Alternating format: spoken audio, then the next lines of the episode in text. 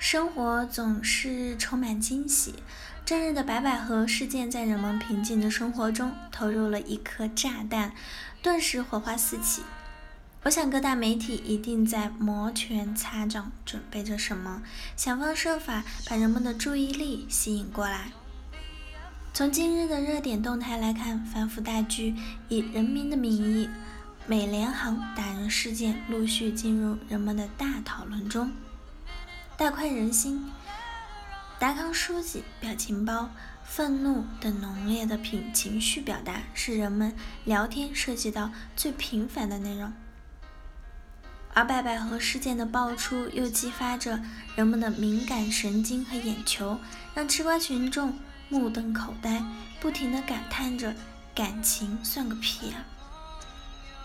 为什么我们会频繁地注意，并乐此不疲的？不疲的讨论这些热点事件，除了媒体对他们的大肆传播之外，还有什么原因呢？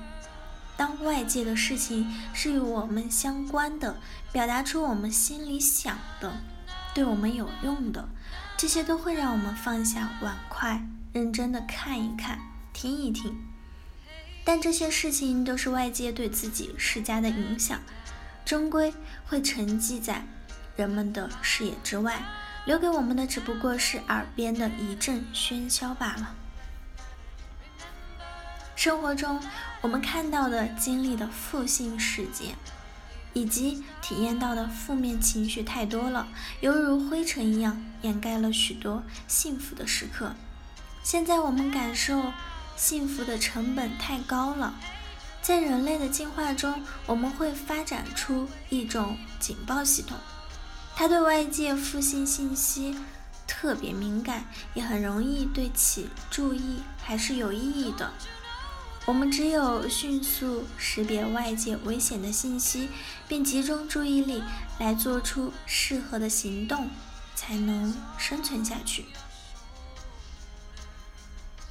但是如果一个人的警报系统失调后，就会。过度解读外界的信息，即使没有危险的信息，也会被解读为对自己是不利的。焦虑的个体就是这样。负性情绪的确会摧毁我们的幸福感，不利于构建美好的生活。但是，负性情绪并不总是一无是处。心理学研究发现，中等程度的焦虑可以使个体在考试中更好的发挥，过低或者过强的焦虑都不利于调动个体的认知功能，从而影响考试水平的发挥。所以，我们要正确认识负性情绪，不要刻意回避它，而是要与它和谐相处。当不好的情绪来临时，可以在心里对自己说：“我的小情绪来找我发牢骚了，我要和他坐下来好好聊聊，听听他，理解他。”积极情绪对幸福的体验至关重要。心理学研究发现，积极情绪可以扩展我们的思维、注意以及行动的范围，令我们更富创造性。也使我们能够以更加开明的方式应对逆境，能够想出更多的方法来应对周围的困难，而我们的幸福体验都必须依赖积极情绪这些作用。请想象一下，你每天清晨醒来，听到窗外的鸟叫，中午吃着家人为自己准备的爱心午餐，黄昏和自己的妻子走在金黄色的林间。晚上给孩子讲着自己小时候听到的神话故事，这些场景都会给你平静愉悦的感觉，能够让你注意到清脆的鸟叫和楼下老人晨练的声音，午餐饭菜的可口，黄昏时天边的晚霞和夕阳，以及孩子沉睡时可爱的双眼皮，这些都不会在你的愤怒苦闷的时候让你发现。当我们处于消极情绪时，注意力会变得狭窄，思维也会僵化，对外界呈现回避和抵御的状态。